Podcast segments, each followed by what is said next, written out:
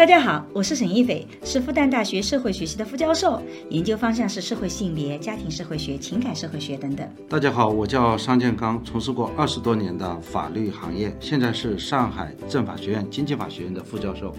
我和商老师会一起主持这档由新事项光之来出出品的播客，从男女不同的视角跟大家聊聊这个时代的亲密关系、婚姻、家庭、社会性别相关的热点事件，同时也会穿插一些我们夫妻的轻松聊天。嗯，大家请记得哦，这是一个闲聊性的节目。找一个他能够帮助你的人，嗯，或者说你认为他是能够帮到你的人，对，那么怎么样他能帮到你？你觉得他本身是有这方面的这个理律啊，或者专业或者对啊资源？对，至少你对他稍微做进行一些了解，再去求助会比较好，而不是说你觉得他比你厉害，所以你什么问题都去找他。这个其实我觉得不是一个特别好的一种感受。首先你找到一个合适的人，但第二个怎么求助或怎么提问题是非常重要的。提问题不是直接问一个问题，而是你很明确的告诉对方，我想达到的目的是什么，我为什么会有这个问题，把这个问题就问得很清楚，并且让对方知道你的来龙去脉，其实是让别人更知道怎么帮助你。我立即脸皮很想到厚的提出了一个新的一个需求，对，啊，这我这个时候跟你商量都没商量。对他脸皮太厚了。海鸥老师给的是一个信封，对信封上就是他已经冲印出来的那个照片，抽象摄影抽象照片。我觉得这个抽象照片拍的太好了，啊我就马立马问我说：“你有没有更大的一点的照片照片？嗯这样的话，我们家沈老师正好要拍视频，墙上缺两幅画。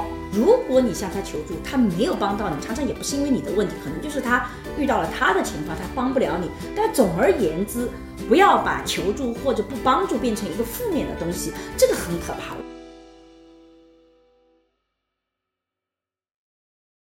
大家好，我是沈一斐。大家好，我是商建刚。嗯，然后今天呢，其实我们之前呢就跟大家聊了聊，出门在外到底什么样的朋友才靠得住。然后我们在上一期里提到说，其实我们觉得求助其实是一个很重要的一个事情，我们自己也是在日常生活中真是遇到了很多很多来自朋友的帮助，包括这个周末，其实就是呃我们自己去了很多的朋友家里，我们一个周末三天时间。跑了五个朋友的家里，解决各种各样的问题，包括我在美国买不到特别好的碗，我也在朋友家里拿到了，然后没有特别好的画也在朋友家里拿到了。所以在之前的这个话题里面，我们聊到了这个求助的话题，那我今天就觉得我们可以进一步详细的来聊聊怎么个求助法，因为这其实是我觉得生存很重要的一个技能。张老师，要么稍微我们回顾一下我们。怎么问别人要东西的？因为其实这个要东西是张老师干出来的事情是吧？难以启齿的事情由我来开口。啊！哎，对对对，你你先讲讲要碗的事情。嗯要碗有什么好不方便开口的呢？因为，呃，我们去超市里买碗啊发现这个碗呢，要么太大，要么太小，对，就没有找到啊我们自己习惯的那个吃搪瓷碗，吃米饭的碗。吃米饭啊，碗。我们因为其实去宜家的时候是看到有吃米饭的碗，但因为我们这边离宜家有点远，我不想再去跑宜家了，所以呢，我其实在美国的超市里去找碗，包括有中国超市，结果我发现我们家附近的中国超市的碗很多都是这种类似塑料的，反正总而言之我不喜欢。塑料碗，然后呢，我在美国的那个超市里呢买到了碗，但它更像是盆。我们觉得就跟我们中国习惯的那种好的糖这种陶瓷的那种碗就很不一样。所以呢，我就到了朋友家里面。我们那天住在朋友家里面，住也是朋友说，哎，你住到我们家了。然后三老说我要住两个晚上。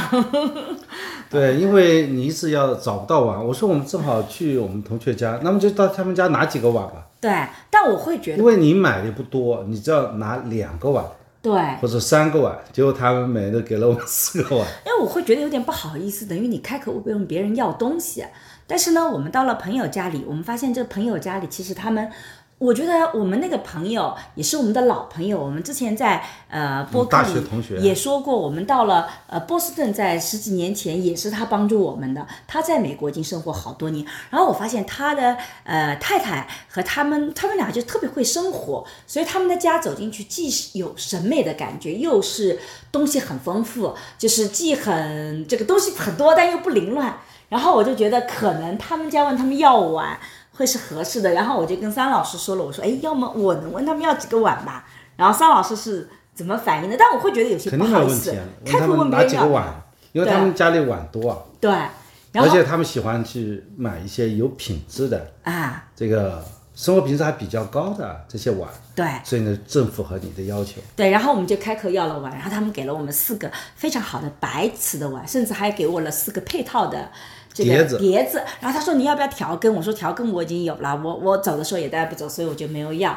然后他说你看正好你要的时候正好，你看我正好又买了新的盘，这样子的话我给了你，他说我就可以用我新的盘了。我就觉得哎呀，我这个朋友就特别让我感动，就他给你会说话，对对对，他让我们很感动，就是他给你东西的时候，告诉你说，哎，他帮解决了个问题，这样他就可以买新的了。啊，正好买了新的就可以马上用了。啊，这个时候我们就觉得特别特别的舒服啊，所以这个是我自己有的时候会觉得开口不好意思，但是好像桑老师开口了以后，我接着跟着这么讲，最后拿到碗了，还是很高兴啊，我们来一唱一和，一唱一和，感觉怎么像小骗感觉子一样。像这个赵本山在卖拐。偷那个，但但但是几个碗，所以嗯，我们最近家里就有一个我比较满意的吃饭的碗了，嗯，对，这次我们去洛杉矶，对。然后需要去和教授对。啊，严云祥教授和王峰教授，这可以讲，因为他们本身也是公众人物啊。对，都非常有名的教授。因为我自己在学术上遇到很多的困惑，一个是关于理论方面的，一个是我在做一些定量研究的时候遇到的困惑。这两位学者正好又是都是大牛，所以呢，我们就分别到他们一边去讨论啊。然后严老师其实是花了这个大半天的时间来解答我的很多的呃困惑。当然，我去之前我其实也是先准备了一些问题的啊。结果我觉得我特别有收获的就是有些概念，因为你在做学术的时候，你找不到相应的别人做这方面研究的，你会觉得自己做研究好像啊、是自己新提出来的，其实是别人都已经做过了，只是他用的那个词你不知道。严老师，因为我当时在做最新研究的时候，我就觉得有一个自我好像是数字自我，我看到很多人谈数字自我，但是我觉得我讲的那个自我跟数字自我又不太一样，它就像是一个真实的自我是。在另外一个一个空间领域里存在，但它并不完全是用这种虚拟的数字自我跟自己不相关的概念出现的。然后我就聊很多我这个困惑，严老师非常呃这个这个果断干脆的，在他的书架上找了一本书跟给我说，你看看这本书就是讲从祖先到阿凡达，然后说阿凡达这个概念，它其实是一个。不是一个简单的一个词，它其实是代表这种新的自我意识的这种词汇。你好好去看一看，哇，一下子就把我觉得很多不能解决的问题找到了那个研究的方向。所以我觉得每次跟学者聊还是很有收获的。嗯，严云祥跟你还不仅仅是一个学者和学者的关系啊，对，他他是我不是你的博士论文的指导老师？对对对，我的博导的三个指导老师里，他是其中一个，因为我跟着他一起做，呃呃个体化的理论做了很久。嗯，对我这里介绍一下严文祥教授啊，严云祥是美国加州大学洛杉矶分校的中国研究中心主任。对，但他前几年他好像已经不是了，不过他最近又正好在，呃，这个在代理一下这个中心主任，他跟我讲说，嗯，他是文化人类学的教授，毕业于哈佛大学。嗯，他是哈佛大学的人类学的博士。嗯，应该讲我们和严云祥教授应该认识很多年。很多年，因为他跟我的导师张乐天教授是个非常好的合作伙伴，所以呃，我们当年做了一个组，应该是十几年以前，两零哦二对一零八年、零七年，更早零六年，零六年就开始做了，哇，一晃也要快。二十年了，这日子可真是过得快。就是，嗯，我们当时做了一个 individualization 理论的研讨小组，严教授当时给了我们一个书目，我印象特别深刻，大概三十本书。其实看到现在我都没看完，全英文的。有些书我能够看得很顺利，有些书看到现在都没怎么看懂，因为呃，它有一个具体的一个语境，有些书你会看不出来它好在哪里。不是说文字看不懂，文字你是看得懂的，只是你看不出来它好在哪里。但是呢，随着你研究的往下深入，你有的时候会发现，哇，一本一直你看不懂的那本书，你慢慢能看明白它到底在讲些什么东西。比如说《心灵的习性》这本书，我在一开始就没有去理解，尤其是那个你的那个叫什么拖欠以后再嵌入，从 to be 到 to being。这个英文单词我能理解它是逐渐形成的，但是它到底意义在哪里？其实我觉得很多时候很难理解。但是你看了后面，慢慢慢慢你就越来越能理解。嗯，我觉得像严教授特别不容易，因为他其实是在我们这个国内对，呃读书，读他是北大的中文系的本科，中文系的硕士，然后再出国留学，对然后在这个进行中国的研究，对。呃，然后实际上他也是向整个全世界来介绍中国，对。啊，从站在世界的角度来研究中国，对。而且被世界所普遍接受的这么一个中国学者。对，所以你其实，在做学术的道路上，其实是一定要向比较厉害的学者去求教的。你可以看他的书，你可以看他的演讲，你可以在现场，但是实际上直接面对面的沟通是非常非常重要的。有两种不同的途径，你可以跟教授沟通。第一种就是说，嗯，比较好的就是你去听他的课和听他的讲座。像很多的我的学生来问我，他们都是成为我的课堂那个，我自己是有一个原则的，因为的确我一直比较忙，不是这几年忙，我一直很忙，所以呢，我每次都会给选我课的学生有一个 office time。我之前在播客和视频里也讲过，绝大部分的老师是会给选课的学生有 office time 的，就是办公时间。但我发现很多的大学生是不用这个 office time 的，他不会去在这个时间段去求教老师。但实际上，这个是我们作为老师专门拿出来的，来为学生解答疑惑的。所以你在学某一门课的时候，这门课里面你在当下如果多思考会有问题，请你一定要抓住 office time 多去问他，因为这个是一个既是你的权利，也是一个你可以得到比较充足回答的这样的一个机会。所以，呃，求助他不是说，呃，什么时候你找到谁你就觉得他很合适，你就他就会踩你的。有的时候，比如说不选我课的学生，他说。沈老师，我要来见你一下。其实我很难去判断他见我的目的到底是什么。啊，我也不太想把我的人生浪费在了今天有一个粉丝来见我，明天那个啊，其实这个并不是我所理想的生活。但如果你是我的课堂的学生，你告诉我选了哪一门课，你在学的时候有什么困惑，甚至你在这里面还有一些自己私人的困惑，我都很愿意来回答问题。但如果你不选我的课的话，我其实就觉得我没有一定要来见你，因为我的时间也是非常有限的。我首先保证的就是选我课的学生或者我自己的研究生，我是给到充足的时间，只要你来找我，我一定拿出这个时间来。所以大家一定要记得是找 office time，这是第一个很好的。那第二个就是你跟着一些老师，或者你觉得他的研究方向很，你看看他有没有研究项目，跟着他一起做项目。这个时候呢，你会发现你在做项目的时候，你即使自己没有那么多的问题，别人也会有很多问题，他会带着你成长。所以我自己是觉得这两种途径都是非常好的。除此之外，就是听个讲座，就是举个提问，这其实不叫求助，这是正常的交流。真正你要是向这些人去学习的，你可能就是这是两条主要的途径，对吧？对，你想和尤教授，嗯，要向他请教，嗯，最好的就是约他在他的办公室，嗯，这是他进行学术研究，嗯，办公的主要场所，嗯，那么在这里你跟他有一个呃求教，嗯，那么把你的困惑讲给他，他正好他身边有很多他自己常用的学术资料，对，他也把这个资料给你，对，那么这就是一个很好的求助。如果你是换一个场合，比方说你跟他在吃饭，啊，边吃边聊，就不太那还不是一个特别好的求助方式。是的，是的，所以关于你怎么去向他问问题，你看你们之间本来就有一些探讨，对，要不是呃是提前呃干脆一起去吃个饭，嗯，还是说哎先到办公室聊聊完以后再去换个场景去对吃饭。还有一个呢，就是说，假设你这个人完全陌生不了解，但是你看了他的书，你觉得你看了他的书有什么困惑，你直接发邮件，很多的学者和呃教授也都会回答的。不太能够会来踩你的就是你呢，啊、看了他的书，但你问的是一个跟书完全没有关系的一个问题啊。我看了严老师你私人生活的变革，然后你觉得说，哎，请问严老师，那你觉得我现在怎么过好我自己的人生，在这样的大时代上，听上去好像私人生活变化了，所以我的私人生活该怎么变，好像有点关系，但实际上没有一个人能给你做决策，说你的人生怎么走法。所以像这种问题可能就不合适。但是你看了他的里面无功德的人生，或者呃过自己的生活到底是怎么概念，你跟他探讨，他会非常乐意。严老师后来为自己的这个里面的这个个体化里的一些翻译，因为翻成中文的时候，我们说为自己而活到底是什么意思？是为自己而活，还是过自己的生活？英文词那个呃，这个翻过来到底翻成什么？他其实专门写过文章，所以你去跟他讨论这些专业的这些他在书籍里的问题，一般学者也是很乐意的。所以除了前面两个深度的交流以外，像这种也是会。愿意回答的，当然前提是你真的是看了他的这本书，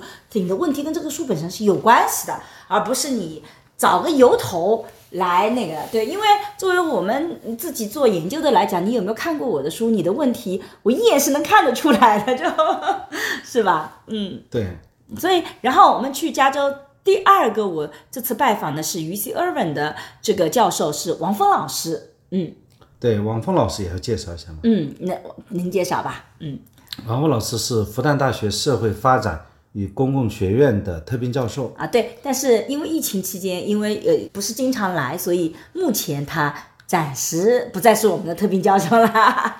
对，刚才介绍严云祥，严云祥一个很主要的成就就是他的一本书获奖了。私人生活的变革是本非常非常好的书，我每次做家庭教育的系列的读书会都会把这本书推进去。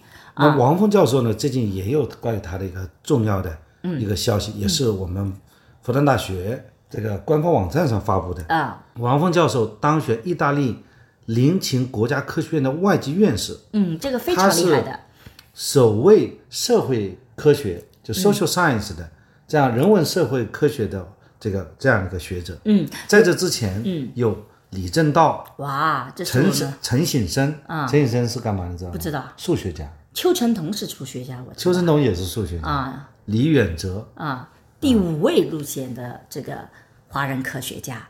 啊，王峰教授非常厉害，就是他呃的书籍非常的通俗易懂。如果你对看学术书有很多的呃觉得很难的话，你可以在一席上收王峰老师，他的峰是丰收的丰，三横王丰收的丰，他在一席上有个比较长的讲人口的一个讲座，讲的非常的通俗易懂。我有的时候会把他的书和嗯人口神话这种书做对照啊、请大家看看学术对话到底是怎么怎么去做的。所以我觉得像就他他讲他写的那本书叫《人类的四分之一》啊，马尔萨斯的神话与中国的现实，一七零零到二零零啊，我经常把这本书跟马尔萨斯的这个人口是这个书籍放在一起，让大家去对照阅读，你就可以看到什么叫学术对话。所以王峰老师的也是我非常呃尊敬的一个学者，做研究做得特别好。他的在一席上的讲座的主题叫“人口能决定什么”，非常有意思啊。对，其实他这个研究，他也是从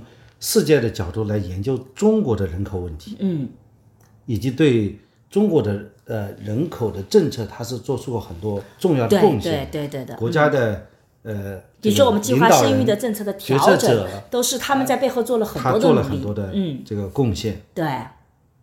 然后王峰老师，因为他定量很强，所以我去见不同的教授，我带的问题或者是求教的内容其实不太一样的。比如说严老师，因为他一直带着我做个体化、做个这个家庭社会学的方面的东西，所以我更多的跟他讨论的可能是我研究里面有关这方面理论的话题。但是王峰老师呢，因为嗯人口学这块不是我的擅长的点，我很难跟他去讨论人口学的理论。这个我是外行，他要给我上课补那个知识，那你也太难为这个学者了。那么我跟王峰老师沟通的就是我自己在做定量的时候，就是说我遇到一些什么样的问题，到底怎么解决啊？那王老师给了非常好的解决方案，他说等你数据出来了以后，我们可以来开个小型研讨会，来讨论一下这些数据到底怎么能更精彩的把它故事给讲出来。所以你会发现，当你向不同的学者求助的时候，其实你也要考虑到他什么问题对他来讲他会感兴趣，他会是觉得呃很愿意，哎，对他来讲也是很能帮到你的内容。所以我觉得这一块是非常重要的。所以呃，我自己在找不同的导师的时候，其实我是从不同的角度。去提问题的，所以你向一个人求助，很重要的是，你首先得了解他大概是做什么的。比如说，有很多的朋友在问我的时候，经常问我说：“沈老师，这个呃心理学到底学什么的？你作为心理学的专家，我想要问问你，这个心理学里提出个什么什么，你是怎么看的？”我这种问题我就特别不想回答，因为我反复强调我是社会学，我不是心理学的，你根本就不了解我，然后你就来问我这种问题，哼，我就不太想睬你，嗯，对，对吧？比方说，有些人会问一个问题，啊，说你们学校的这个招收硕士是不是第一志愿？嗯，对吧？嗯，这种问题，其实我们是优先保证第一志愿。嗯，就是如果你填我们学校的是第一志愿，我们是同等分数下，我们是优先第一志愿。嗯，就是别人是考相同的分数。嗯，如果你是第一志愿又填了我们学校，嗯，你就录你。对。所以你说这个问题，这个问题可以问吗？可以问。对，我们就好回答了。啊，但是如果问你，我就觉得很奇怪，你又不是招生办的。就有人想考我的学硕，有人想考你的硕士，那是可以这么问他啊。他问我收不收硕士？嗯。那我说只能说欢迎欢迎。啊。我因为学校里肯定是允许我们收一些硕士，至于收多少名额，还是要根据学校的安排来的。对，我跟张老师其实都很愿意收硕士。但前提你是要考进我们的学校，你只要考进我们的学校，你想做我们的学生不不是很难的，你只要跟我们打个招呼，我们都收的。还是有名额的。但是基本上像我们在复旦的话，我就觉得呃收硕士没有那么多人会来找我的，真的他们进到了硕士里面，他们会有更多的想法，不见得来找我，所以每年我收学生我是收不满的。啊，你我是都你是满的，我收不满的，所以对我来讲，就是说，如果你考进复旦大学，呃，是学硕的话，像我们社会学的，我觉得我是绝对可以保证这个名额，没什么大问题的。但是像这种问题，但你要问我说怎么考进啊复旦大学，我怎么考上复旦大学的硕士，我要准备哪些资料？坦率是讲这些问题，我就不知道。我没有，我不参与这个招生工作，我也不参与这个这个出题，甚至我不知道这里面哪些书是一定要看的。所以像这种问题，其实你向我求助的时候，其实我是不知道的。所以找到求助对象，我在这里讲到，就是你稍微对他进行了解，你判断一下他是不是对这块东西是能够比较容易的去解答的。如果我要解答你的问题，我也需要去搜索资料，我要再去帮你问，然后我要很复杂找到人，那可能对我来讲，我就觉得我也不认识你，我就不想花这个时间和精力。力了，对对，我们其实刚刚是讲了我们自己在过去的一周内，就是说我们其实找自己的导师们，我们是怎么去求助的。下面呢，我们就把之前我们谈到出门在外的那一期里面有很多评论里的这些问题，我们也一并的回答一下。我的意思就是说，你看我们刚刚在讲到的，就是说在求助的时候，第一个就是你首先需要。去了解一下你求助的对象，你的问题对他来讲是不是他比较容易回答，是不是专业的？你找到这样的人，你会发现，如果你向他求助，这个事情对他来讲是在专业领域的，你对他有些了解，对方就更愿意帮助你。有的时候你提问，他之所以不是很想回答，很可能不是因为说啊这个他人品不好啊，或者你是呃小人物，他不想踩你。很可能是因为你提的问题本身就不在他很容易回答或者他的专业之内，那你就难为别人了。我觉得这是第一点，在求助里很重要的。桑老师有什么求助的技巧吗？就是你讲的是一个学术上求助，其实求助概念很大的。嗯，就是说生活当中，如果你碰到问题，嗯，你到底找什么样的去求助？那难道也不是要找那种他的确在这个方面能够帮到你的那个人吗？如果举个例子来讲，你怎么知道他能够帮到你？但是至少，比如说，有的人要有法律问题，他来找你。他如果法律问题来找我，就觉得让我就觉得很奇怪，我也不懂。说不定你也能够懂一点法律呢。但反正我我的求助逻辑不是这样的，我尽可能找那种在他的专业逻辑里，我觉得那样得到求助的帮助的可能性会更大。对，就找一个他能够帮助你的人，嗯，或者说你认为他是能够帮到你的人。对。那么怎么样他能帮到你？觉得他本身是有这方面的这个。理律啊，或者专业或者资源的，对，至少你对他稍微做进行一些了解再去求助会比较好，而不是说你觉得他比你厉害，所以你什么问题都去找他。这个其实我觉得不是一个特别好的一种感受，会让人觉得说你也完全不知道我是干嘛的，然后你就把问题扔给我，好像我因为比较强大，所以我就得要承担那个。我觉得那个并不见得一定是个很好的就。其实你还是要把你的视线呢，从这个事情上面转移到这个需要求助的人身上，你要关注他，他大概有些什么样的资源，你到这个搜索引擎去搜一下他，大概知道他大概是什么样的一种情况。也不见得所有身边的朋友搜索引擎能搜索得到他是谁的。但是举个例子来讲啊，就是，嗯，我我自己，比如说到了这里，我希望了解这个新的一个地方，这个地方的房地产的这个这个情况。你与其找一个你认识的朋友，还不如直接就近走到房产中介，找一个不认识的人就专去求助。我的意思就是说，你并不一定是求助如果有的对象，专业服务的话，就找专业。对，就找专业服务。你求助的话，你不是说根据你的关系好坏，或者根据对方啊，他我觉得他心目中他很牛，所以我什么事情就去找他，而是你找到那个对口的。所以有的时候，同样这个问题，你不如就直接就进到一个房产中介，你就去问一问了。你与其交你的朋友去去去帮你打听，你反正也在当地，那你就自己去问了。如果你不方便去，那你呃到不了现场，那你只能通过这个朋友去问，这是可以的。所以我的意思就是说，你求助那个对象。他最好是你这个问题，这是很重要的一个意识。年轻人很多时候没有这个意识，对吧？对你如果是向那个专业服务提供者来提供，呃，来寻求帮助的话，那个和我们通常讨论的求助还不一样。嗯，因为它是一个消费的，你消费人家的服务，你很可能，比方说你了解房地产的情况，别人以为你是买房子的，嗯，当然他会提供很多信息给你。嗯。但是我的意思是说，你有的时候也没有花钱呐、你只是了解一下。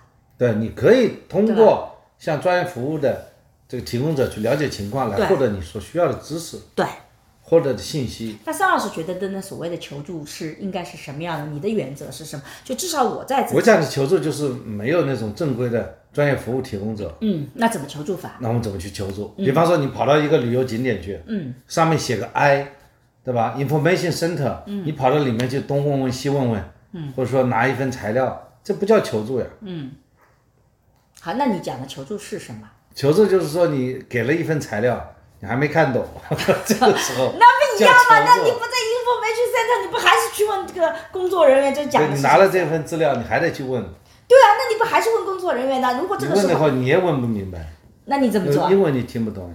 那你怎么办这？不来了一个老中，那不一样嘛？对，这个时候就要决定你要不要去问他，你跟他不熟悉，那你去问他好了啊，这有什么好玩的？嗯你看我们这一次嗯回来的路上，嗯，在五号公路上，嗯，王峰老师就告诉我，有一个吃牛排的牛庄，嗯，你到那里一定要去吃一顿牛排，嗯，我觉得这次来美国来值了，他给你很重要的信息，嗯，你自己去，这就叫求助啊，这个求助就是说你通过 这么多信息在那里，那你也没有求助啊，你没有问王老师说，王老师，我在路上找哪个地方吃饭？王老师是主动给你提供，因为王老师看了我们这条路，觉得我们中间一定要休息一下。你根据他的经验，他主动提供，你都没求助，你看你跑题了吧？这也是一个大概念，就是你沉在那里，你不开口就是一种求助。嗯，你说我现在要回去，切，你看你就马跑题了上给你，想好了，跑题了。这个地方你是因为你遇到了一。个非常有经验的、很擅长帮助别人的人。没错啊，你的确去找一个人，嗯你找一个人，很多时候你不需要去说什么，人家觉得你应该要准备些啥。嗯是的，嗯，所以桑老师求助有还有什么技巧吗？我发现桑老师，我突然意识到桑老师没什么技巧，桑老师就是把自己的困难随便问。多问几个，所以他在反对我那种刚刚那种觉得要去分别说这个人是不是有能力，所以桑老师是不是你根本就不分别？没有，我就只是如实的告诉你，我现在在做些什么。啊，然后就随便找个人问，没有没有，别人就会把我这个计划变得更加的完美，更加 perfect。好吧，嗯嗯，所以求助并不是说请你帮忙或者请你干嘛，求助不见得是要开口的呀。嗯嗯，也就是说，如果你多让别人了解你在做什么事情，你在想要有什么计划，你会发现身边会有很多的这个热情的人，本身就很愿意帮助别人，他会来帮助你完善计划，甚至都还不需要你开口，是吧？是的，我经常是这样的。其实你问别人问一个问题，嗯，别人其实有的时候也不了解你问这个问题的背景，对别人有防备之心的。嗯，比方说你哪怕严云祥教授，嗯，你把严云祥教授把文章写得很清楚，你里面问一个问题，你严教授啊，你这个结论是怎么得到的呢？嗯，严教授他可能觉得哦，什么意思啊？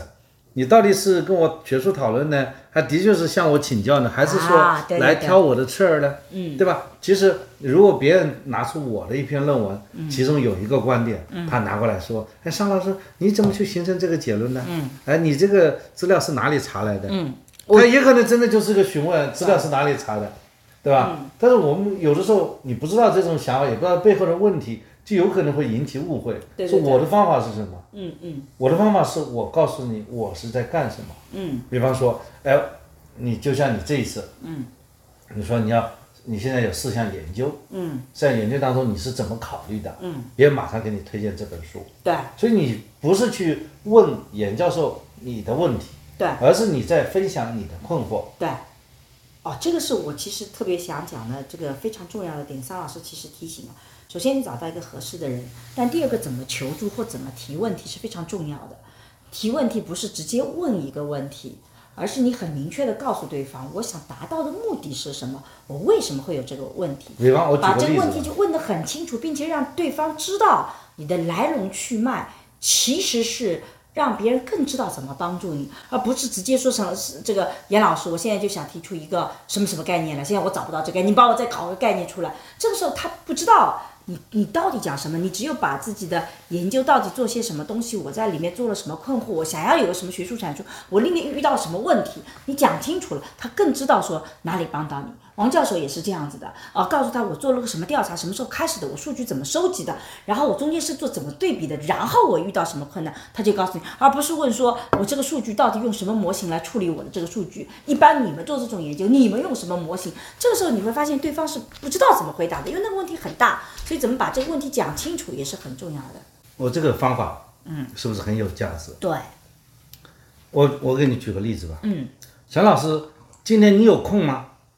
我问了一个问题。我一般这种情况就不太回答你，啊，沈老师，你什么时候有空？我也不回答。对你觉得这个求助好像你被拒绝了。对应该说，沈老师，我碰到一个什么样的一个疑问？对，我呢，很想来听听您的意见，向你请教。我大概需要多少时间？对，这个时候是在讲什么？不是在提问，而是在分享自己的困惑。对，是的。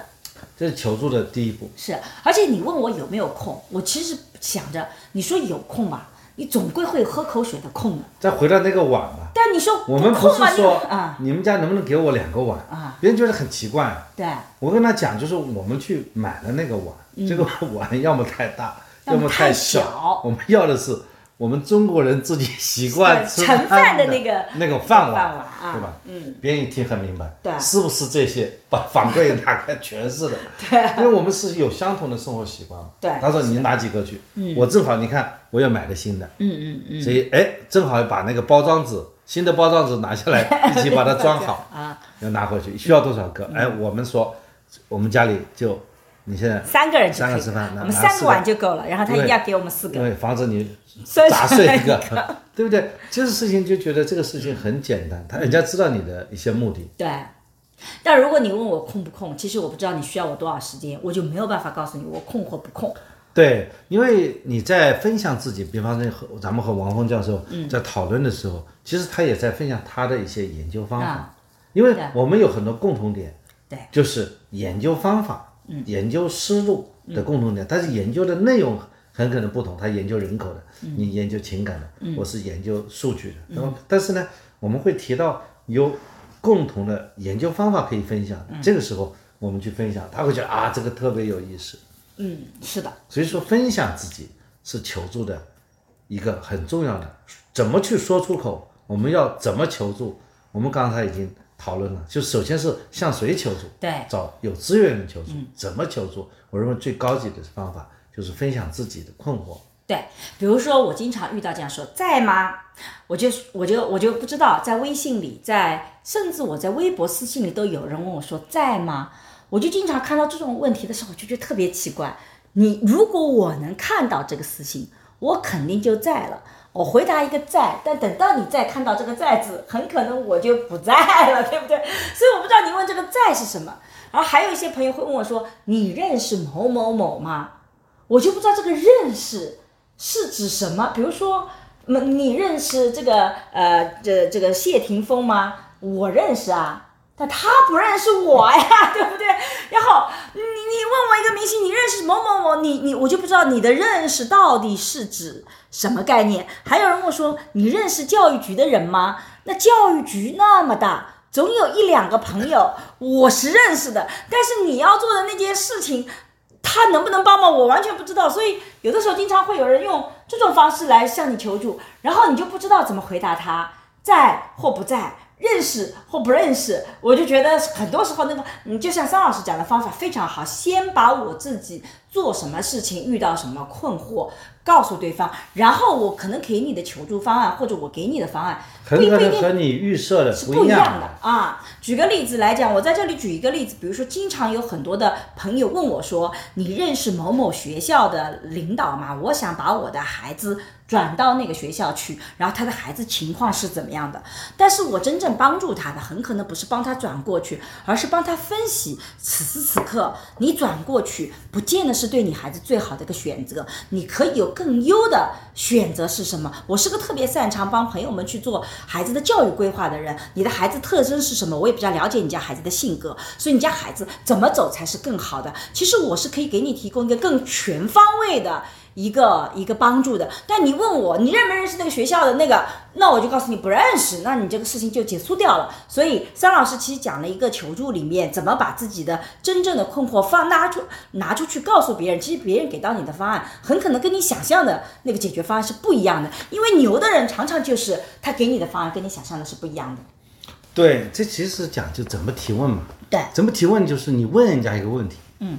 啊，问人家一个问题，好像就是把这个问题讲清楚了。对，其实最重要的讲清楚的方法，就分享自己的一个困惑。对，当然你完完全全讲自己的困惑，很长可能会，别人也不知道你想想干嘛，你想干嘛呢？嗯，那你说，我可能想希望是对，要解决一个什么问题？对，就是你要把这个问题讲清楚。嗯，不是说你要提出一个问题。嗯，你要不是你向他提出个问题，而是说你想去解决你的一个什么问题？对。我我自己是觉得那一点它重要性就在于说，有的时候之所以我们要向他人求助，就是因为你自己的思维框架会框死你。呃，有的时候这些问题之所以不能解决，就是因为我们自己会当局者是迷的，旁观者是清的。所以你更坦诚的把自己的这些问题找出去，你会发现他可能给到你的这些帮助是很不一样的。嗯，对，就像我们。去这次见严教授，嗯，你你们把因为有差不多两个多小时，嗯，你们可以讨论你们的学术问题，在王峰教授家，嗯，也是的。那么我们就面临一个问题，比方说，因为我们要早点回来，对，所以需要早点出发，对。王老师本来是安排我们吃顿中饭的，对他一请我们吃中饭，然后呢，我们呢想改变一下行程，对我们想调整。啊，我们想早点出发，对。但我那个时候会有些犹豫不决，因为你很早就跟对方。商定了行程，对方也都已经说好了，请你吃中饭，告诉你哪个时间段到我家。我就在想，如果特别早的去，会不会影响到他原来的安排？的确影响了啊。王老师说，本来带我们去海边吃一个非常好吃的墨西哥餐，对，现在调整了，调我们就做成一个 brunch 了。张老师就直接提出来说，你能不能跟王老师说，我们去吃个 brunch，这样我们可以早点走，因为我们呃回家还是需要一段开车的时间，所以我们就。我就提出来了，对，我们就直接告诉他，我们啊，但其实这个希望早点离开，嗯，结果呢，他马上安排了第二套方案，对，就是吃这个啊，bagel，bagel，bagel 啊，嗯嗯，而且也是很有特色的，对，是的，很开心，就那个，嗯，对，而且聊得非常好，而且在家里教工宿舍，嗯，应该讲教工宿舍，他的教工宿舍，自己的房子，他们就是福利房，应该说，就就还是教工宿舍嘛，不是，那是福利房，因为你是买下来，首先那是。UCI 建的，为教授们建的，以后每人有自己的一个独幢。对，那是福利房。对，嗯，福利房就讲的就是反正也比较中国的，嗯，讲成教工宿舍也是很中国，实际上它就是一个独幢的别墅。哎，对，这个环境也很好，然后我们就享受了一顿很在院子里很快乐的一个对，brunch，而且他们家里自己的咖啡啊，煮的咖啡喝了，我觉得也挺好而且。我还可以跟桑老师，他喜欢喝咖啡，我很喜欢喝茶。我们那个哦，这里面还要讲一讲，其实就是因为桑老师又干了一件事情，就是让我很很出乎意料的，就是呃呃，王老师的太太海鸥老师，她其实是一个呃做研究者，他也是个研究者，但他有自己的艺术爱好，他的那个抽象摄影非常非常的棒。然后呢，这个海鸥老师就跟我分享他的抽象摄影，送了我几个他做的小信封作品信封，然后我们桑老师就。这个我脸皮很想厚的提出了一个新的一个需求，对，然后我这个时候跟你商量都没商量。对他脸皮太厚了，海鸥老师给的是一个信封，对很信封上就是他已经冲印出来的那个照片。我觉得这个抽象照片拍的太好了，啊我就马立马问我说：“你有没有更大的一点的照片照片？嗯这样的话，我们家沈老师正好要拍视频，墙上缺两幅画。对对的啊，他说你这样的话，我们需要把它挂在墙上。对啊，我马上给他展示。你看，这是沈老师的这个 B 站的视频，视频啊视频背后有两幅画，嗯，啊，虽然这两幅画比较简陋，但是呢，如果有你这个比较有艺术感的话，会做得更好。啊。啊。人家立即又拿出了两幅画，而且真的就是已经装裱好的两幅作品，对。呃我们连连这个装裱都不需要了，所以我觉得桑老师脸皮很厚，问人家要东西又到那个要碗要画，都是他那种脸皮很厚的，他直接提的，嗯。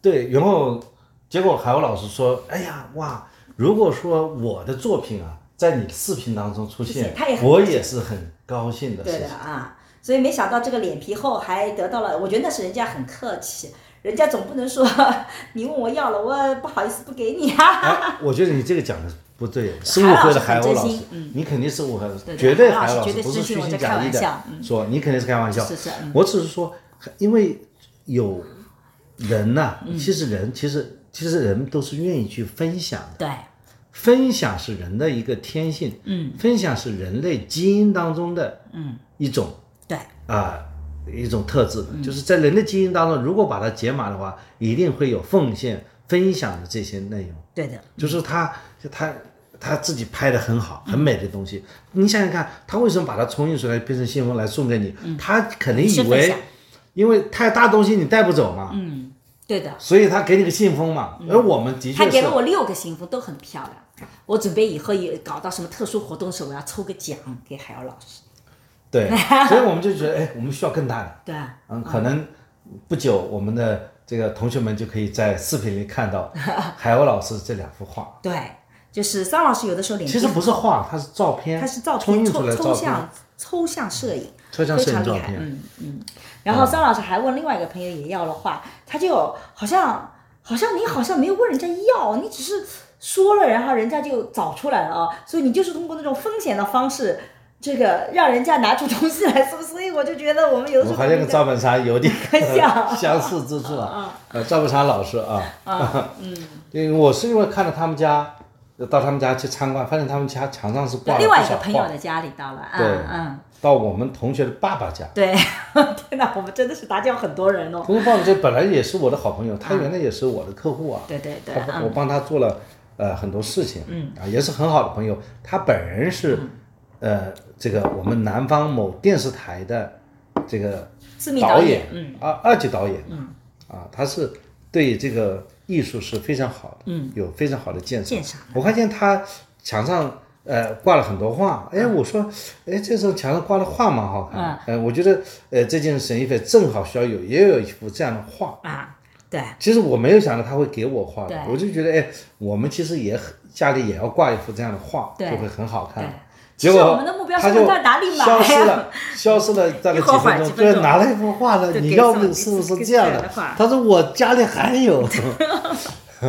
那我说那好，这幅就送给我了。所以我们就解决了竖拍的画和横拍的画，这个都解决掉了。这对，次啊比，较大一点的。嗯，所以呃，这个是我们脸皮很厚的，但其实真的桑老师这个方法是特别好的，向别人陈述我自己的生活，分享自己的经历以及我在这里面可能的一些需求。其实你并不见得一定要要求对方来完成解决这些问题。但你把这个需求散发出去，你会发现身边就会有很多热心的人是愿意来帮助你的。因为他这幅画其实摆在他们家对这个仓库里，嗯啊，如果说这幅画已经挂在在他墙上，你要拿走。们家墙上，我相信他也是开心的。对，是的。所以其实我们刚刚分享了，你看，呃，这个两个很重要的求助的一个技巧，还有什么第三个我们可以更详细的告诉大家求助的技巧吗？好像也没有了啊。第三个呢，就是要克服自己的一种自卑心理，啊，对，求这真的是求助的第一步。啊，比方说，我们刚开始到这里来生活，很可能是叫空墙四壁嘛，对。你什么都没有，对。所以呢，你需要有各种各样的朋友嗯。来帮助你，来让你这个家庭的各个设施尽快的完善起来。对。墙上一片纸都没有，那你要挂点东西在墙上。你要桌所有的家庭，子啊、凳子都没有，那么碗筷也没有，啊，甚至也不知道从哪里去找。如果你每件事情都要去到商场去买，当然是可以的，嗯但是没有那么凑巧，因为买的也不多，对，交易成本也是很很高，高的嘛。所以这个时候你不要以为这个事情好像，哎，同学在美国立足了，已经可以混得很好了。那我们好像到这刚到这里来，呃，做一个呃访学，嗯啊，就变得好像低人一等，这个就是没有必要的，因为不要把自己和别人去比。对所以说，呃，我自己在呃成长过程中，我也觉得有这么一个过程。你在求助之前呢，你一定要是学会欣赏别人。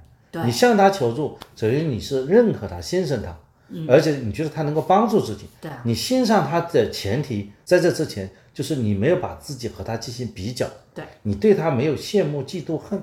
对，我这个觉得你讲了一个非常本质的底层逻辑。很多人啊，就是我跟很多有些人，我其实觉得不能成为朋友，就是因为这个人什么叫负能量很足，就他看谁都看不惯。他觉得这个人，这个什么金融理财的，你知道他懂个屁呀、什么什么都不懂。那他如果觉得对方什么都不行，专业也不行，那自然他就不会向他有问题的时候去跟他去沟通他的困惑啊，呃，甚至呃，比如说我也遇到那种说啊，你是做家庭社会学的，哎呀，家庭嘛谁不懂啊？这个呃，不就是这点事情嘛，对吧？这有什么好研究的？那就意味着他看不起我这个专业的话，就意味着他也不会遇到困难来向我求助。因为在他眼里，别人都不怎么样子，但实际上这样的人是不是很自信呢？不是的，这个人其实本质上是很自卑的。他通过贬低别人来找到自己的存在感。我觉得你讲了几个，就是有个朋友想问你怎么拍视频。啊，你讲讲觉得特别有趣，他觉得你好像讲的也不咋地，你到底是请了一个什么一个高手，让你视频对，流量比较我我遇高？到一个就是就其实不是很熟的朋友，他就觉得就是说了，哎，他觉得你这个这几年发展的特别好，然后呢，他就说你能不能把那些技巧告诉我？他也希望能出来。然后我跟他讲说，我其实没有找到那种特别好的方法，我的拍摄很简单，但是我真的不知道我是怎么出来的。然后他会觉得是我有意的隐瞒，然后呢，我就后来就跟他讲说，我因为有呃有有有有我有经纪团队帮助我的，他就说那你把你的团队介绍给我，我也真的是介绍给他了，然后他也跟人家去沟通了，但是他最后的一个结论就是说，他觉得那对方就应该也来帮助他，但是我们的团队觉得他没有那个。出来的可能性没有找到他身上有什么的，然后他就一直觉得我们没有把最关键的核心的技术告诉他，我们隐瞒了。我觉得这里是个特别奇怪的逻辑，就是其实的的确确我也不知道，比如说你为什么喜欢我，我其实不知道。比如说也有人经常说我们俩是聊播客，经常打断对方啊，然后语速也不喜欢呢。那我分享经验的时候，你说我这个语速是不是大家喜欢的？我觉得也不是，对吧？你说我们俩聊天。你说我们怎么总结说我的播客大家喜欢一二三是什么？你只要这一二三做你就能成功。其实我们还真没有。但是对方如果这么向你问的时候，他会觉得其实我在跟他沟通时我是不舒服的，因为我明显觉得他的感觉就是你也不咋地，你也能出来，那我团队也很厉小害，沈都能出出来，对，对对，那我应该是更厉害的。我稍微努力一下。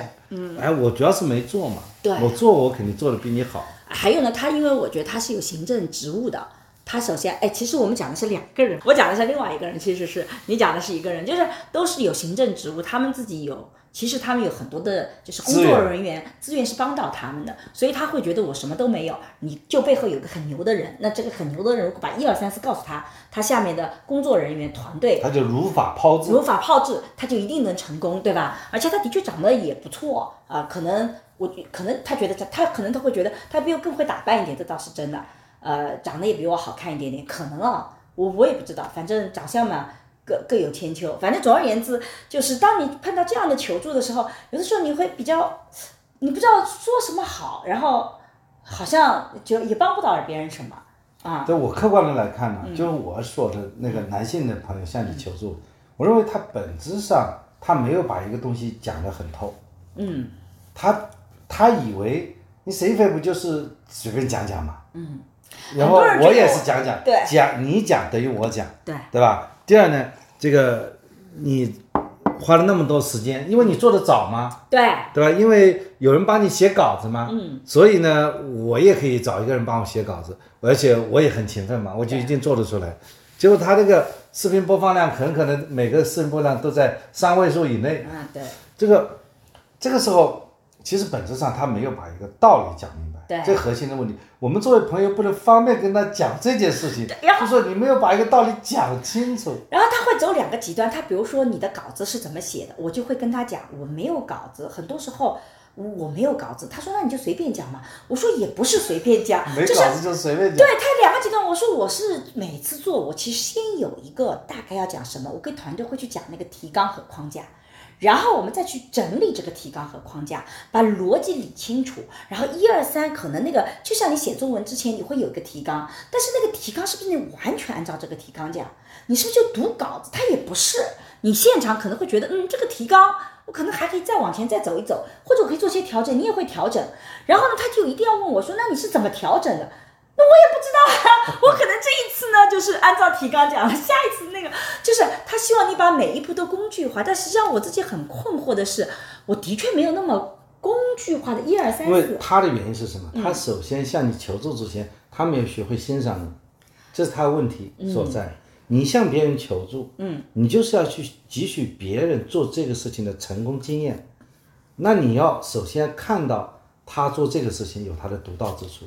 没有，我觉得他还是很欣赏我的，他他觉得，他表面上是欣赏你，表面欣赏他他只能叫羡慕你，他不叫欣赏你。啊他羡慕你做的不错，啊，他不见得他会欣赏你去做的很好。对欣赏你是发自内心的，他要认可你，我们叫认可你。嗯，他认可你做的不错，对而他只觉得你很可能是有一个什么额外的原因，是外在的因素，就你导致了你今天的结果。些技术，所以你能出来，对我跟你缺的，并不是说我和你之间的差距，而是我们之间外在因素的差距所导致我们之间的差距。是的，是的。你这你同意吗？这个底层逻辑是这样子的，尤其是向我求助的那个、那个、那个一个一个女性啊，她自己因为她的职位其实比较高的，她会觉得自己在某一个领域非常成功，所以她其实是可以有很多的这个经验可以分享，那她也有很多这块的你。不去认可别人的话，你没办法从别人身上汲取到经验的，是的，这点我非常同意。对吧？我们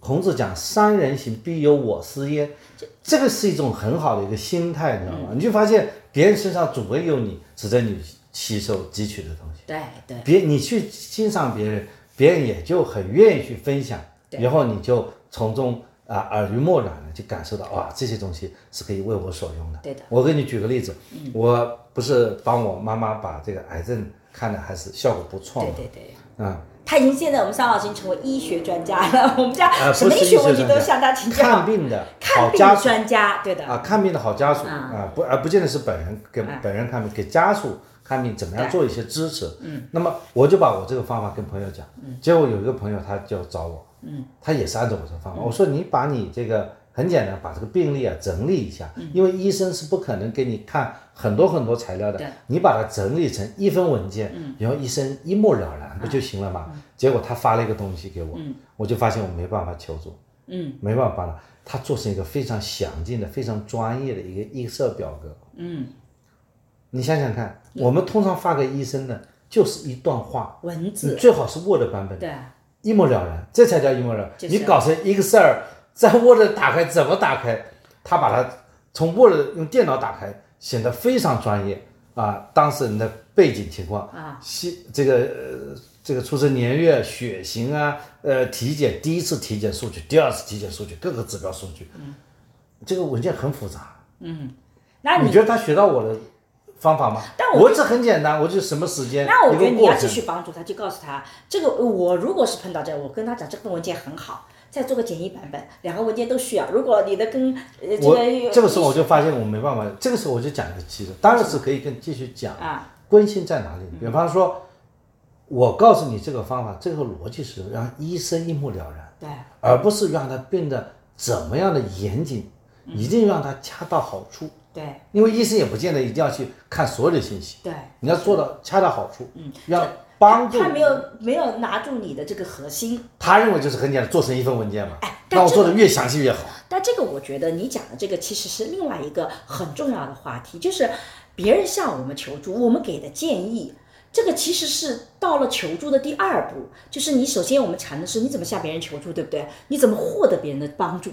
对是第二步，他向我求助说，碰到这个情况要问医生，对正好问专家医生，最好是找熟悉的人问专家医生，这个方法 OK。然后他叫我去问，对我叫我问，我说很简单，你叫我问你可以，你要给我一份信息，我才能给到专家。对结果我说怎么样呢？我说很简单，我甚至把我的我妈妈的这个病例，我就发给他了，对我发给你一个样板，就是做成这样的。对，但我讲的是说，你看他向你求助，他已经成功的获得了你的帮助，但是呢，这里面有第二步的内容，就是说。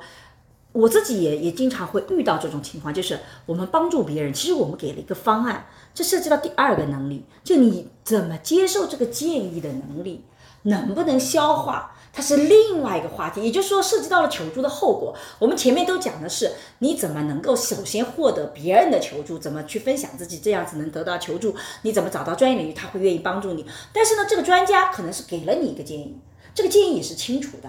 但实际上你怎么理解这个建议，这是你这个帮助有没有效果的第二步。像张老师给了一个非常清楚的，就你给了一给我一个非常一目了然的这个看病的历史或看病情况，这样就能帮到你。但他理解成就是理解成了我给你一个尽可能详细的那个。我自己一直遇到的就也是这个问题，他给你很多资料，然后我就跟他讲，我我我要哪个？他说资料里都有。我就经常跟他讲，我没时间在你资料里再去这么找。就像我们指导学生说，你这个问题主题偏了，主要主题是什么？他说沈老师，我在第几段了？这句话我说了，我说你在一万字里，就这个观点你就只出现在了一个地方，它不叫主题。所以你会发现，很多人对于你给的建议，他的理解能力又出现了新的问题。这其实也是在，所以如果你觉得不知道你这个方案是什么，其实你可以再求助一下，说需要是做到什么详细的程度，我怎么做会更好？其实你是可以追问的。就像我我那天就是我们王峰老师向我们推荐了那个这个呃吃牛排的地方，其实因为那个英文啊，这个 Harris 你一下子会不知道怎么拼法。然后我就直接在手机地图里直接就开始拼 H A R 是那么那么是 A R Y 呢还是 A R R？然后他就立马拿过去，我来帮你拼好。拼好了以后，他就发现他原来讲的那个名字已经没有了，变成了另外一个。然后他在网上又查了一下，在手机说他说同一个地方，只是他们现在改名了，改名成 resort，人家就升级了，把原来一个小酒店变成了一个度假村了。然后他说现在不叫那个叫 resort 了，哦好。然后你会发现。这个时候就是一个进一步的确认啊，怎么做，而不是说哦听到了，好那个我回去我在那个。其实我就觉得这个是对于别人给的建议的进一步的确认，其实这个是很好的一个习惯，但很多人没有这个习惯。对，的确的。你想，就是别人给你一个建议，你一定要是理解别人他给这个建议，他是基于什么样的角度对。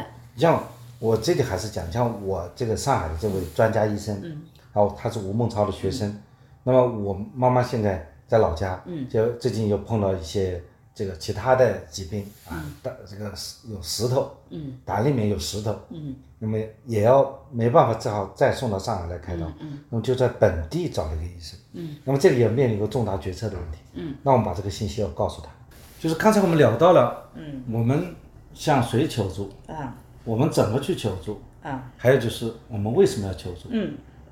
啊，我们向谁求助？我们向一些资源体系求助。嗯。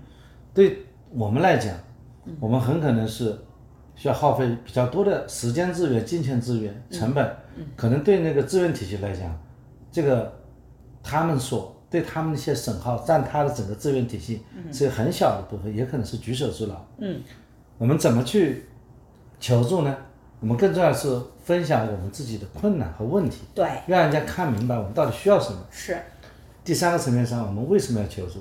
其实我们没有把自己和别人进行比较，我们没有羡慕嫉妒恨，我们学会欣赏别人，我们从别人的一些建议当中能够收获。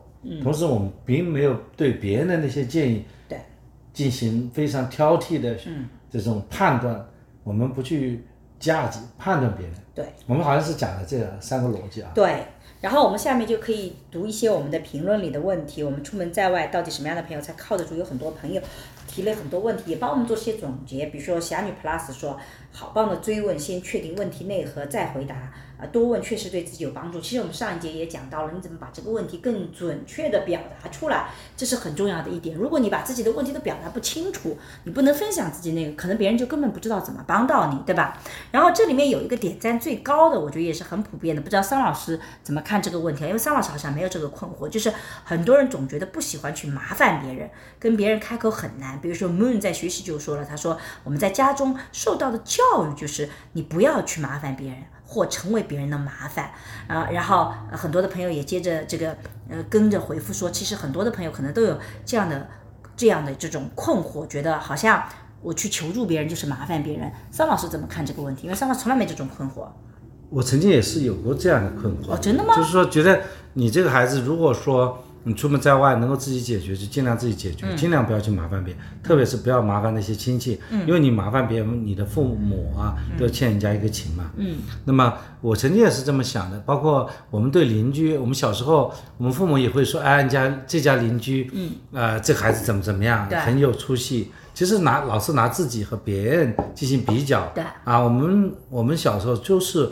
经常被别人比较的，不自己和邻居比较，自己和亲戚家的孩子比较。嗯，其实你一旦进行比较的话，你就会没觉得我们并不是一个共同体，对，我们并不是一个体系，我们并不是一种依靠，而是我们之间是一种竞争关系。是，这个是非常不好的，要把它改变掉。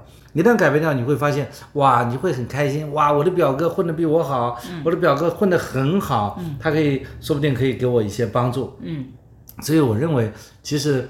我们要放下这种竞争的心态啊，而是一种选择一种共同体的一种心态。对，那么我们就可以跟别人建立一种连接了。对，那么我们身边的人发展的很好，我们不是见的是一件很开心的事情吗？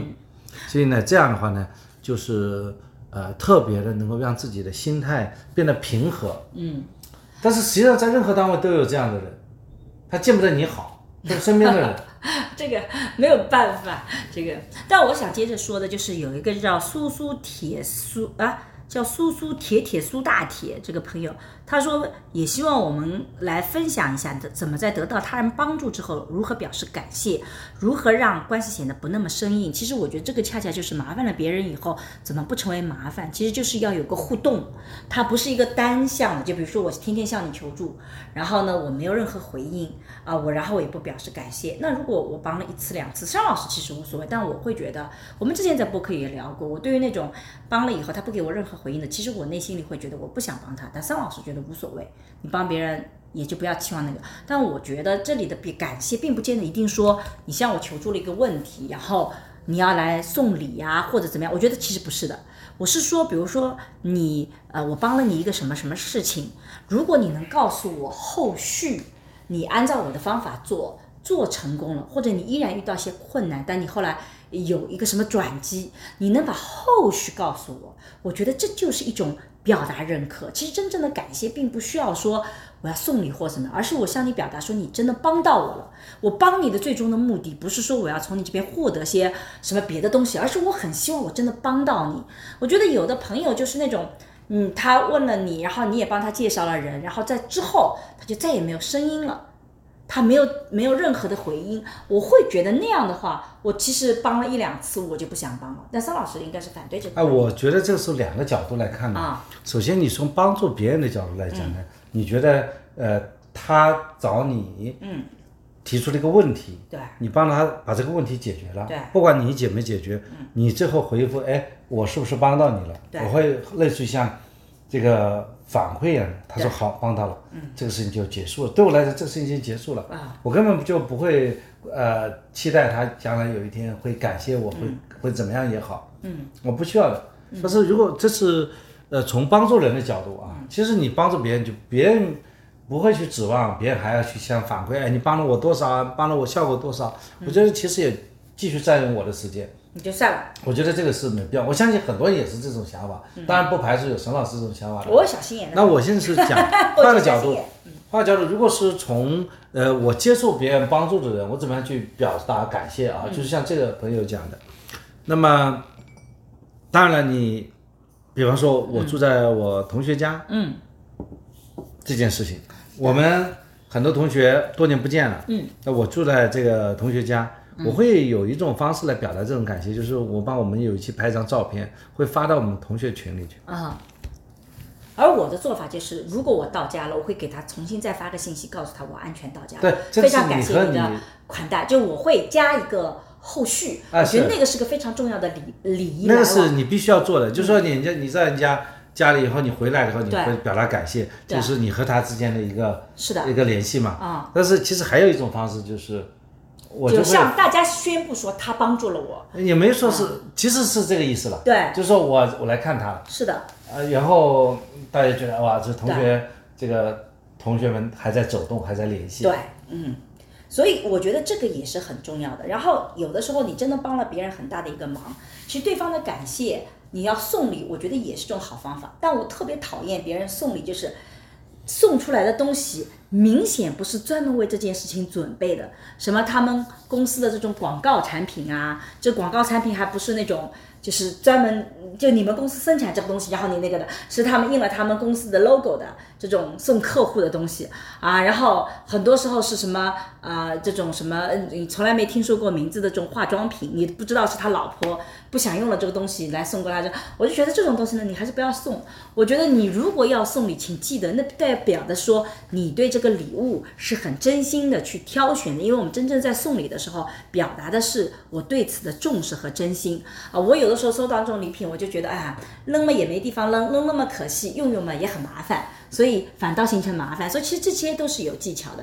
我们是不是以后又可以拓展一个新的话题，怎么送礼啊？不过这个话题我完全不知道讲什么，因为我是个不送礼的人，我没对，有任送礼何经验你不。能太大，送送的金额太大就是两百啊块人民币以下的。要看是你帮了什么忙嘛，有的时候，如果你帮的忙，他的确也花了很多时间精力，甚至他也要投一部分的金钱，那当然你要稍微大一点的。那变成交易了，有的时候也不啊，有的时候就是你需要帮他收集信息，你需要去做很多，你花了很多很多时间，然后的确你也会请别人吃饭，那你会那个，那这些你这些应该有的损失，对方来补偿，我觉得也 OK 那是另外是损失是损失的。啊。反正送礼礼的概念这但是送礼完全不是我的擅长，因为我是一个不太送礼的人，我在这方面礼仪特别欠缺。我经常跟我的朋友们讲，好像朋友们对我会比我对他们有的时候在这方面更好一点点。我经常觉得我的回报就是你有任何问题问我，我一定能帮到你解决掉。但扯扯开去了。但总而言之，我觉得所谓的感谢并不一定要是用礼仪的，而是你要告诉对方说你真的帮到我了，我给你一个回应。啊，我真的是很感谢你，就你的这个感谢本身，用语言、用行动表达出来，这是核心的，而不是说你一定要去送礼，甚至有的时候送礼啊，有的朋友说一定要再请我吃顿饭，我就会觉得哦，吃饭其实对我来讲是一个挺麻烦的事情，我没有时间吃饭啊。有的朋友就说你帮了我，一定要请你吃个饭，我怎么怎么样？但我跟他讲，我这这个阶段真的很忙，我真的没有时间吃饭，我已经知道你感谢我的，心意领了就可以了。所以我觉得那个表达心意很重要。所以如果你向别人求助了，别人给你只告诉他说，哎，你这个真的帮到我了，这个信息我觉得是最最关键的，剩下的就看情况了，对吧？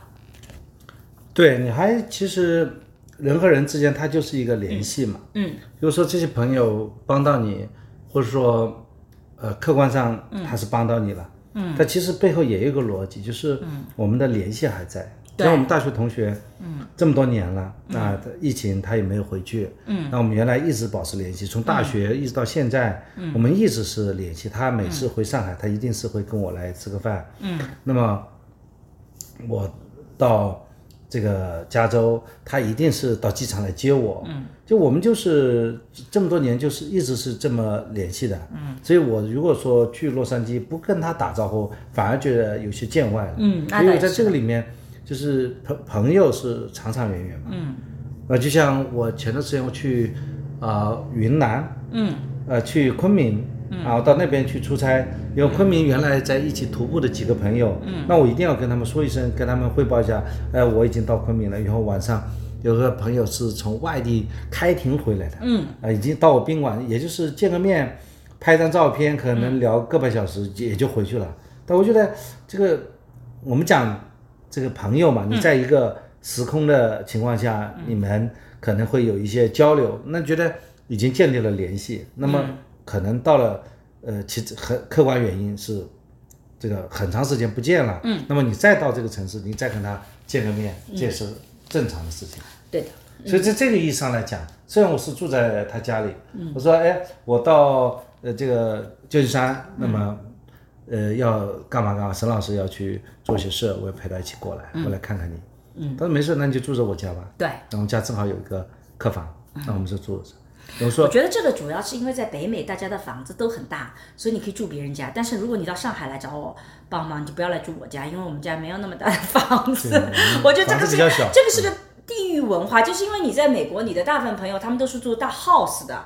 就是他们基本上都会有客房，但如果你在上海，你去到上海的家里去，你去住别人房间，我觉得那个很麻烦，你就住宾馆算了，你别这个住到别人家里去。有人还说了不客气了，我就到你家里吃吃顿饭，不要到餐厅去吃了。我就在想，天哪，到我们家吃饭是更麻烦的一件事情，你知道吧？跟 还是去餐厅更方便一点点。所以其实有的时候你以为不客气的方式，可能对对方来讲是更麻烦的事情，所以你最好尊重对方觉得不那么麻烦的事情。对，我们第二天安排就要去那个耳湾，耳湾另外一，个还地方有。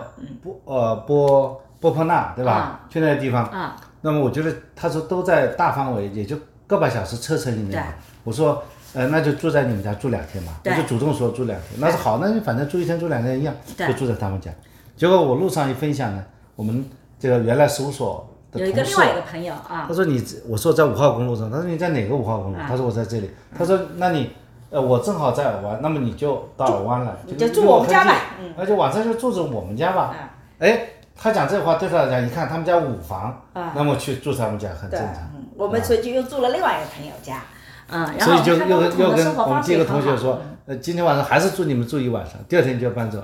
而且两位朋友都请了我们吃豪华的中餐，我们觉得好幸福哦，就是因为对因为你去的话呃他们都会请你走豪华的中餐，都吃他们特别大家庭好吃的，也是个聚会。哦，真的好开心，嗯，像我朋友，我的同学，他的爸妈，嗯。也跟我都很熟悉的，嗯，那我所以来，他们正好，他们家庭有一个一个 unit，对。然后去找一个上海人开的上海餐馆，很正宗的上海菜，嗯，我们然后还特意哦，去买了那个大螃蟹，大螃蟹，而是他说这个就是专门我去买的活的大螃蟹，拿来加工的，啊应该说是，呃，我们去还是蛮开心，因为我和我同学的爸爸已经差不多有十几年没见了，嗯。大家在一起，也是觉得这个老朋友相聚啊，是这种感觉。嗯。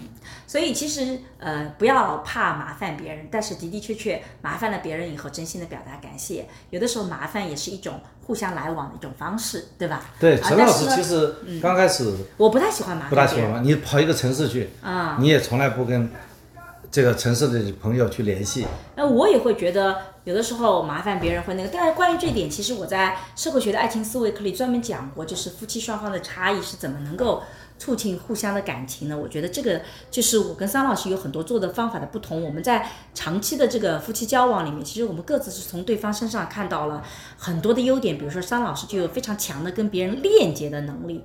这个链接能力之所以很强，就是因为他不太怕麻烦别人。然后我不是怕麻烦别人，而是我当然也怕麻烦别人，嗯我是说，其实我你觉得这不是个麻烦？对，这不是一件麻烦事儿。啊比方说，我就像你，你比方说，你所有是朋友嘛，所有朋友就是有来有往，而不是说朋友一定是有事儿，嗯。啊，这个事儿别人解决不了再找他，那你把朋友当当成这个以邻为壑，那朋友当工具啊，朋友就是要多联系的嘛。我反而是觉得，比方我去了。这个城市，这个城市我认识的那些人，我认识他为朋友，我一定要跟他们打个招呼，一定要聚一聚。对，所以这个其实是我跟桑老师很大的不同，就是我们在上一期这个讲到那个出门找找朋友的时候，我也讲到，我其实一个不是个特别多的跟朋友联系的，又是因为我觉得我给你打电话，可能你正好在忙，所以你可能会影响你，所以我会犹豫不决，所以我就觉得不到万不得已，我就尽量不要去影响别人。但实际上后来跟桑老师在一起，发现这也是有问题的，导致就是我我跟主动朋友联系的机会就比较少，所以到最后我能留下来的很多朋友，往往就是他们会经常主动找我，然后我就会跟他们关系很好。那些跟我一样的，曾经关系特别特别好，但他也怕。打我电话会影响我的，其实我们的关系就真的慢慢就疏远了。曾经我们是特别特别好的朋友关系，但是一晃你就会发现啊，我们已经有五年没有联系过了，就真的会出现这种情况。啊，对啊，你像我们啊和我的高中同学，嗯，他现在在谷歌公司工作，我们开过去要一个多小时，嗯，我觉得这次我到这里来，我们就一个多小时，我跟他见了一下，然后。去见他一下，然后在公司食堂吃了个饭，然后在公司转一转，聊聊天，拍一张照片。对，我觉得又联系这才定格了。对，不是联系一次是联系上。他说你我们到这个城市跟他虽然没什么事儿，嗯，我就找他一下，六十六十几公里，我找找他，然后大家聊聊天。嗯，这个是必须的。否则我来到这个加州不去见他，我就觉得哎，好像总会觉得这个跟他就没关系了。另外一个朋友也是，他搬到加州。我们就一直在商量啊，这怎么样个见个面啊？嗯，总归是这个呃，没事也要见见面嘛，这就是朋友。对我也不知道这个在。这边我有什么朋友啊？因为见到现在好像除了我的教授，其他都是桑老师的朋友。所以你就是纯粹工作型。我要这个，我就不知道我有哪些朋友是在这个附近的，然后我要见个面的。但是昨天我有一个好朋友，他跟我讲，他儿子在这边，叫我们也见个面。嗯，我准备也是等我空了以后，跟他孩子也见个面，哎，也多聊沟通一下。我觉得这个也很好。好，还有什么？我们哎，我们这里看了几个评论呢，是蛮好的。刚才沈老师没有读啊。嗯。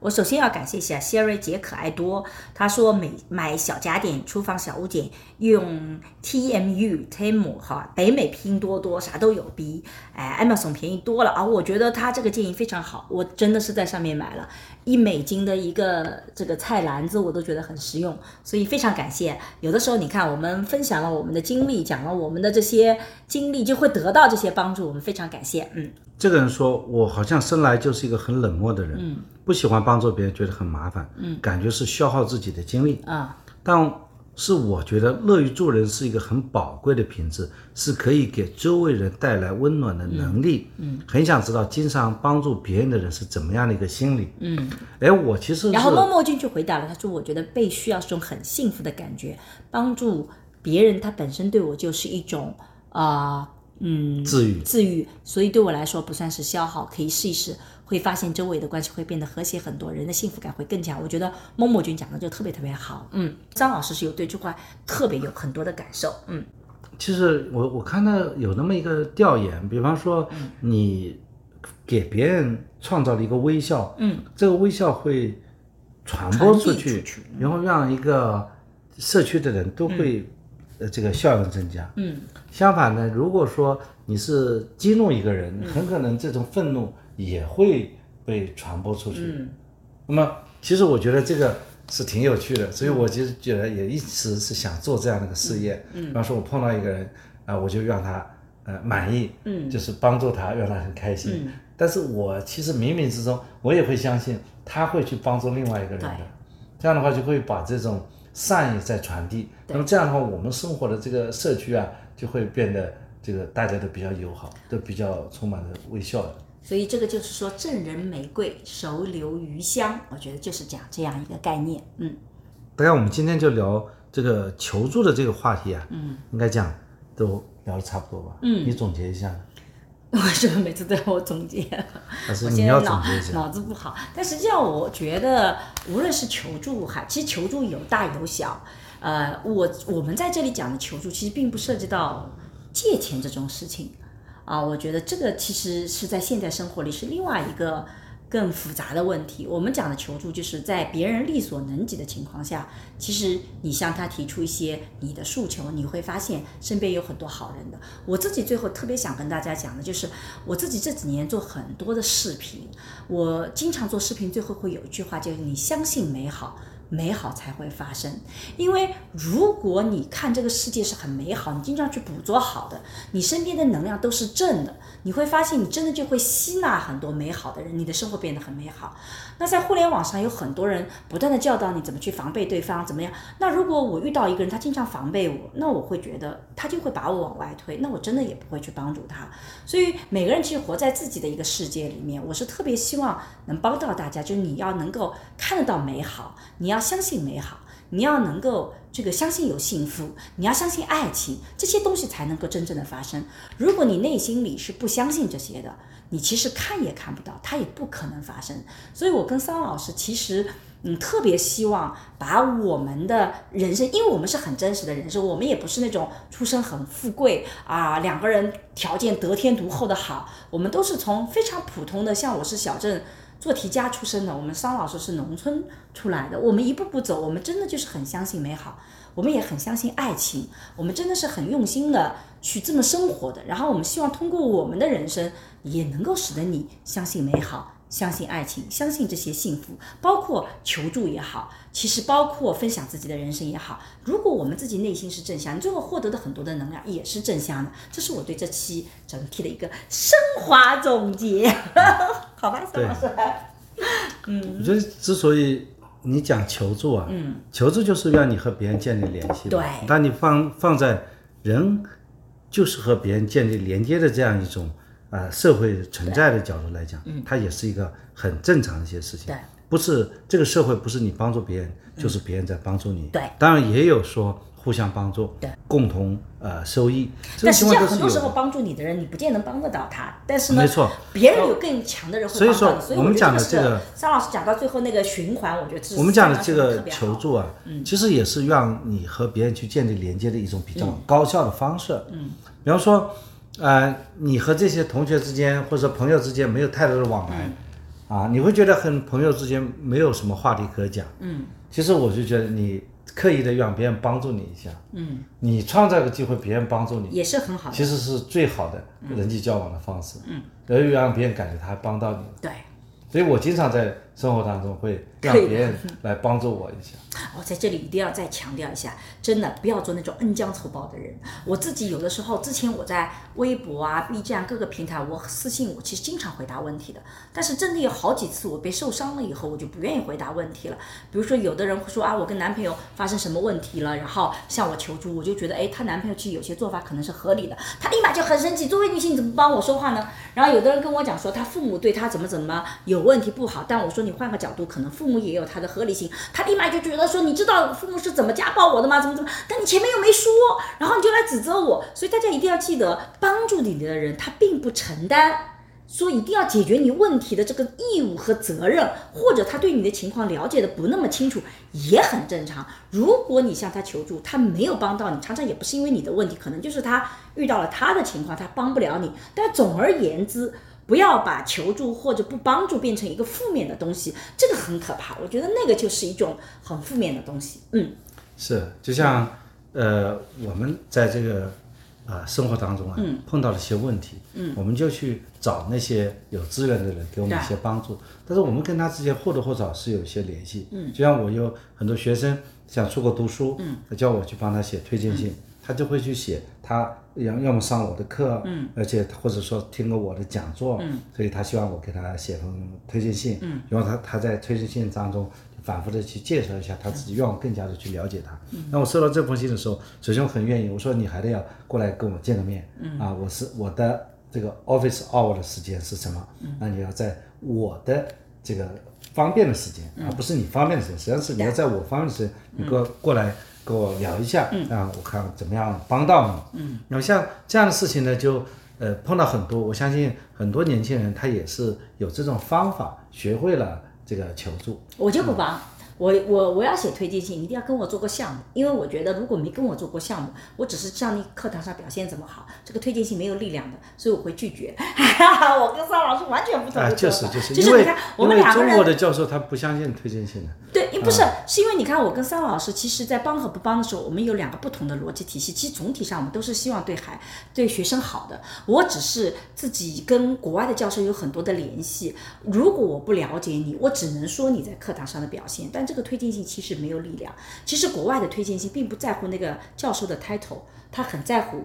那个人是不是真的了解你？是不是真的能写到你的很多东西？国内很多学生在找老师写写推荐信的时候，只在乎说你老师这个专业是不是符合你，是不是那个？但实际上这并不是推荐信的核心。所以我有的时候不帮，我觉得恰恰也是希望帮到他。你要找到最合适的人，使得你的推荐信能发挥作用。否则你只是上了我的课，我对你所有的印象就是你上课认真听讲，我写不出任何具象的东西的。你也不能撒谎吧？那我觉得我这个推荐信很可能是不起作用，所以我就会拒绝。所以无论是拒绝还是接受，某种意义上讲，我们其实都是希望帮到学生。对，就是那个被求助人有他自己的理由。对你作为啊、比方说你碰到沈老师，那你写封信给他，沈老师不答应，你没觉得这个是对你有意见？对就是他他做事的原则。对。那如果说你是一个法学院的学生，跟我是有联系，那我很可能觉得，至于说你能不能申请成功。啊，有没有效果？我其实不是特别关注他的。那么你需要帮助，我就给你一个帮助，力所能及做一些帮助而已。是的，对吧？很可能就是我们对这个问题的看法就不一样。对，那么当然了，就是我们在这个求助的过程当中找到这个资源体系，嗯也另外呢，通过一个好的方式让人家知道你要需要干什么，嗯，别人就就能够帮到你。同样的，如果说别人没有帮到你，嗯啊，别人说没有及时回复，那很可能也不是这个你的原因，也不是别人的原因，很可能这是只是个交流的原因。对，或者就是他这个，就像我讲的，可能是因为你没有任何的恶意，你是真心向我求助，可是我曾经被别人伤过，对所以我就我不知道你是到底是什么样的，所以我只能够。保护我自己的方式就是，我现在开始这种私信里的问题，我基本上都不回答。所以我做的一个补救措施是，你会发现我最近增加了那个直播的场次，我一每两个礼拜我有一次直播连麦，我来回答你的问题，因为这样我就能更清楚的知道你背后的真实的问题是什么，我更能帮到你。我用这种方式你现在直播是去解决什么时间呢？嗯，应该是礼拜六的上午十点，应该每两周有一次。嗯，关心关心一下。对，就是说，如果你有具体的问题的话，你愿意来连麦，我就愿意去解决这些具象的问题。但私信你回答，就是因为我有过那样类似这样的很不愉快的经历，可能在呃一百个人里面只有一个人这么做，但对我来讲，我遇到了两三个就已经让我觉得挺挺头痛了，嗯，我就觉得挺不舒服的，那我就不要做这件事情了，因为有的时候真正给我们惹麻烦的可能就是那个百分之一，但那个百分之一惹的麻烦有的时候还不小，所以作为公共人物，我我也得学会保护自己。所以你看，我不回答你的问题，不是因为你有问题，也不是因为我有问题，而是因为我有别的原因，别人造成的问题，大家不得不来这个承受。嗯，是的，嗯。总而言之，我们要相信，就是你求助别人，也是和别人建立一个连接。对而印象当中，我们去拜访了这么多朋友，嗯他们走的时候，他们也说了句对我们感谢的话。啊这很有意思啊谢哎谢我们来感谢你们来看我。对，感谢你们来和我交流，让我有一次非常愉快的过程。总而言之，你和别人求助也好，怎么样也好，你这个过程呢，让大家要很舒服。对你比方说，你向去别人求助，你这两个小时聊天，让人家觉得，哎，这是有收获的。我们可以，呃，教教学相长的，哪怕是教学，也是教学相长；对哪怕是帮助，也可能在帮助当中获得愉悦。对，是的。所以，我们希望这个世界能够变得越来越美好，我们也在为此而努力，也希望你在这个中间也做努力，而你会发现在这个过程，可能你也是那个受益者。好的，好，那今天的播客就到这里，到这里好，拜拜。再见。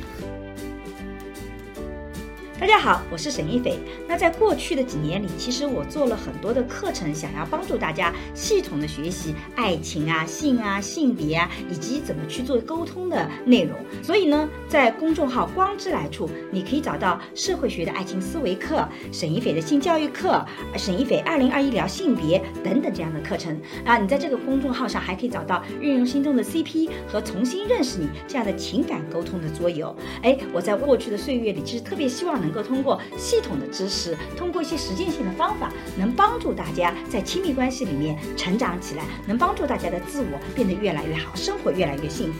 那么，如果大家想要了解一些哎有关家庭教育的相关视频和内容呢，可以在视频平台搜索沈一斐和桑建刚，我们一起来聊聊那些育儿难题。好了，今天的播客就到这里，谢谢你的收听，我们下期再见。下期再见。